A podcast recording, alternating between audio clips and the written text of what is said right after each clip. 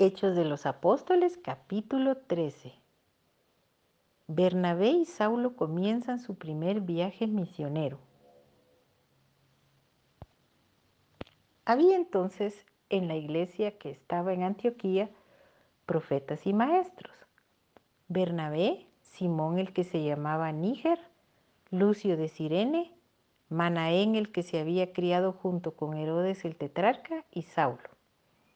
Ministrando estos al Señor y ayunando, dijo el Espíritu Santo, apartadme a Bernabé y a Saulo para la obra a que los he llamado. Entonces, habiendo ayunado y orado, les impusieron las manos y los despidieron. Los apóstoles predican en Chipre. Ellos entonces, enviados por el Espíritu Santo, descendieron a Seleucia y de allí navegaron a Chipre.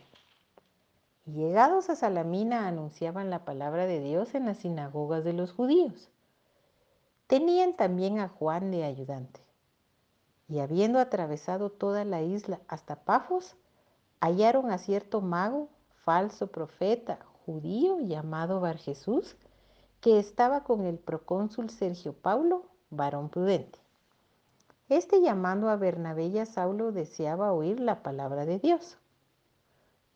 Pero les resistía Elimas el mago, pues así se traduce su nombre, procurando apartar de la fe al procónsul. Entonces Saulo, que también es Pablo lleno del Espíritu Santo, fijando en él los ojos, dijo, Oh lleno de todo engaño y de toda maldad, hijo del diablo, enemigo de toda justicia, ¿no cesarás de trastornar los caminos rectos del Señor? Ahora pues he aquí la mano del Señor está contra ti y serás ciego y no verás el sol por algún tiempo. E inmediatamente cayeron sobre él oscuridad y tinieblas y andando alrededor buscaba quien le condujese de la mano. Entonces el procónsul, viendo lo que había sucedido, creyó maravillado de la doctrina del Señor. Pablo y Bernabé en Antioquía de Pisidia. Habiendo zarpado de Pafos, Pablo y sus compañeros arribaron a Perge de Panfilia, pero Juan, apartándose de ellos, volvió a Jerusalén. Ellos pasando de Perge llegaron a Antioquía de Pisidia y entraron en la sinagoga un día de reposo y se sentaron. Y después de la lectura de la ley de los profetas, los principales de la sinagoga mandaron a decirles, Varones hermanos, si tenéis alguna palabra de exhortación para el pueblo, hablad. Entonces Pablo levantándose, hecha señal de silencio con la mano, dijo, Varones israelitas y los que teméis a Dios, oíd. El Dios de este pueblo de Israel escogió a nuestros padres y enalteció al pueblo, siendo ellos extranjeros en tierra de Egipto y con brazo levantado los sacó de ella y por un tiempo como de 40 años lo soportó en el desierto. Y habiendo destruido siete naciones en la tierra de Canaán, les dio en herencia su territorio. Después, como por 450 años les dio jueces hasta el profeta Samuel. Luego pidieron rey y Dios les dio a Saúl, hijo de Cis, varón de la tribu de Benjamín, por 40 años. Quitado éste, les levantó por rey a David, de quien dio también testimonio diciendo, He hallado a David, hijo de Isaí, varón conforme a mi corazón, quien hará todo lo que yo quiero. De la descendencia de éste y conforme a la promesa, Dios levantó a Jesús por Salvador a Israel. Antes de su venida predicó Juan el bautismo de arrepentimiento a todo el pueblo de Israel. Mas cuando Juan terminaba su carrera, dijo, ¿quién pensás que soy? No soy Joel, mas he aquí viene tras mí uno de quien no soy digno de desatar el calzado de sus pies.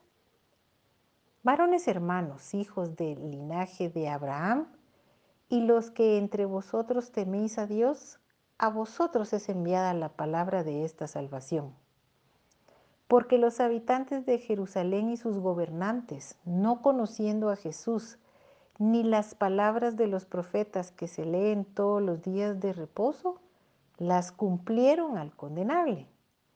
Y sin hallar en él causa digna de muerte, pidieron a Pilato que se le matase. Y habiendo cumplido todas las cosas que de él estaban escritas, quitándolo del madero, lo pusieron en el sepulcro. Mas Dios le levantó de los muertos.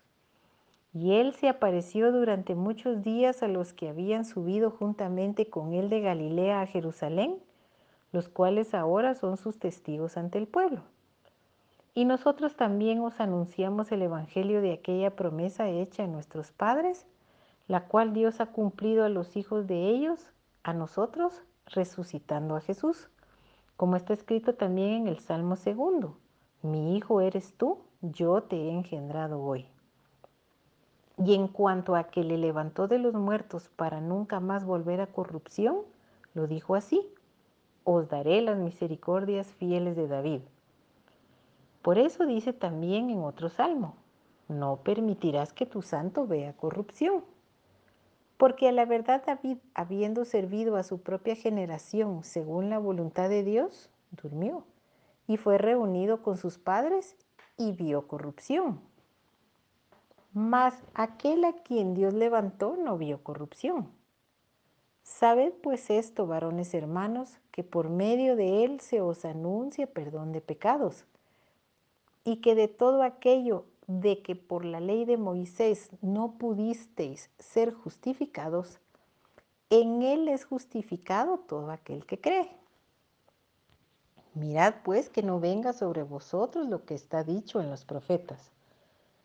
Mirad, oh menospreciadores, y asombraos, y desapareced, porque yo hago una obra en vuestros días, obra que no creeréis si alguien os la contare.